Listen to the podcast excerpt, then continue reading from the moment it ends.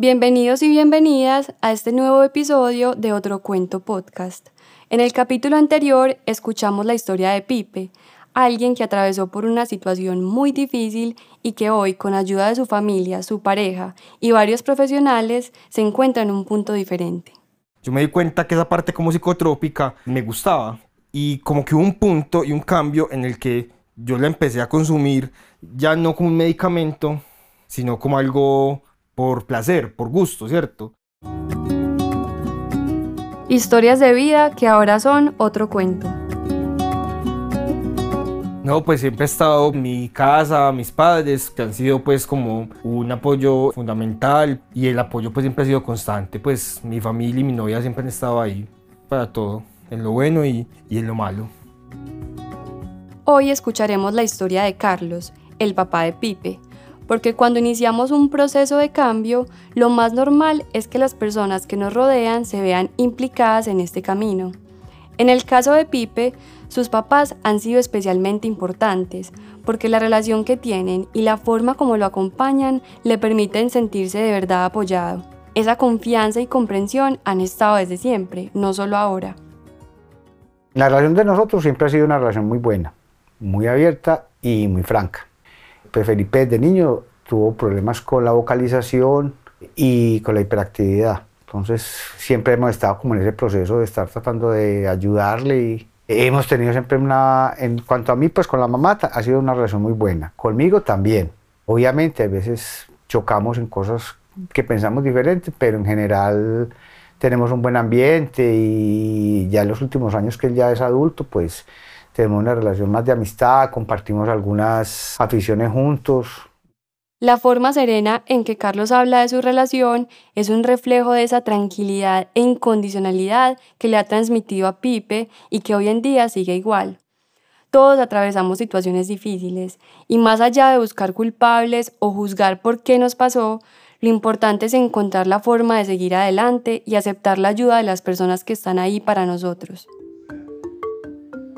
con el tema pues ahora de, su adicción, pues hemos estado como en el proceso de ayudarle, de motivarlo y de guiarlo en esto, porque yo también en mi historia pues personal también fui adicto al alcohol, soy un alcohólico en recuperación, ya llevo ocho años sobrio y muy comprometido conmigo mismo porque es un compromiso con uno mismo, más que con cualquier otra persona, un compromiso que uno tiene que llevar para poder estar fuera de, ese tema, ¿cierto? Entonces, con mi experiencia he tratado de ayudarlo lo más posible con eso. Las drogas o el alcohol, como uno lo quiera ver, es una cárcel que, que se mete uno que es muy difícil. Y no hay libertad, hay una esclavitud a eso impresionante. A veces es muy difícil entender que los problemas mentales, o sea, en la forma como pensamos, actuamos y sentimos, son iguales a los problemas o las enfermedades del cuerpo.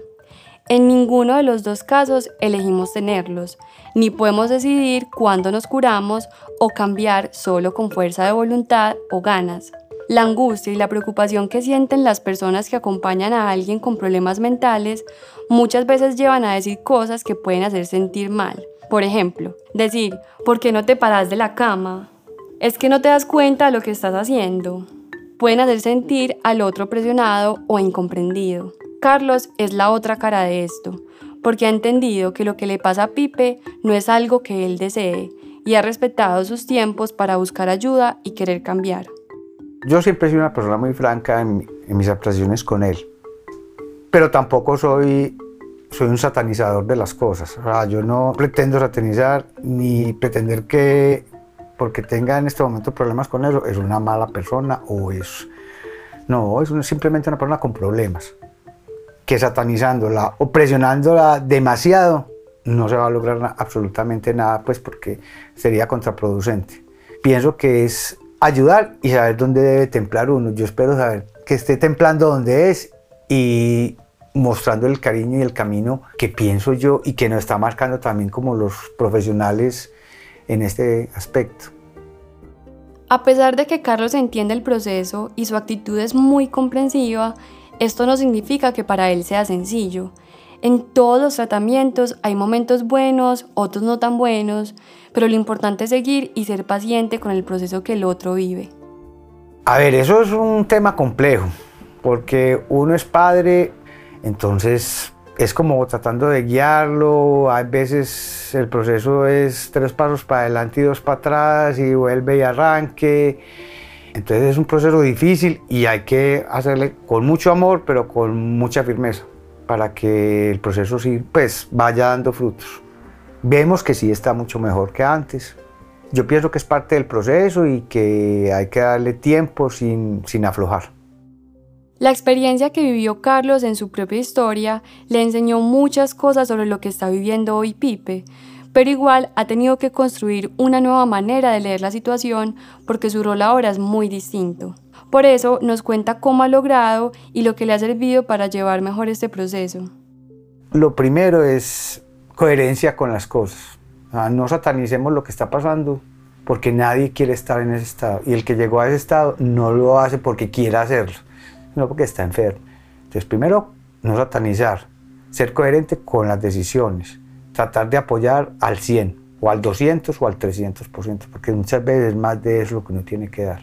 Amor y paciencia con esto, porque es, uno muchas veces como padre puede aportar es eso, amor y paciencia y fortaleza y, y tratar de ayudar de que salgan de esto. Un buen acompañamiento marca una diferencia drástica en los resultados que podemos vivir en este proceso de cambio que mencionamos al comienzo de esta historia. El relato de cómo se ha construido la relación entre Pipe y Carlos nos muestra la enorme importancia de sentir que podemos equivocarnos sabiendo que tenemos a alguien que no nos va a juzgar, sino que va a comprender y acompañar.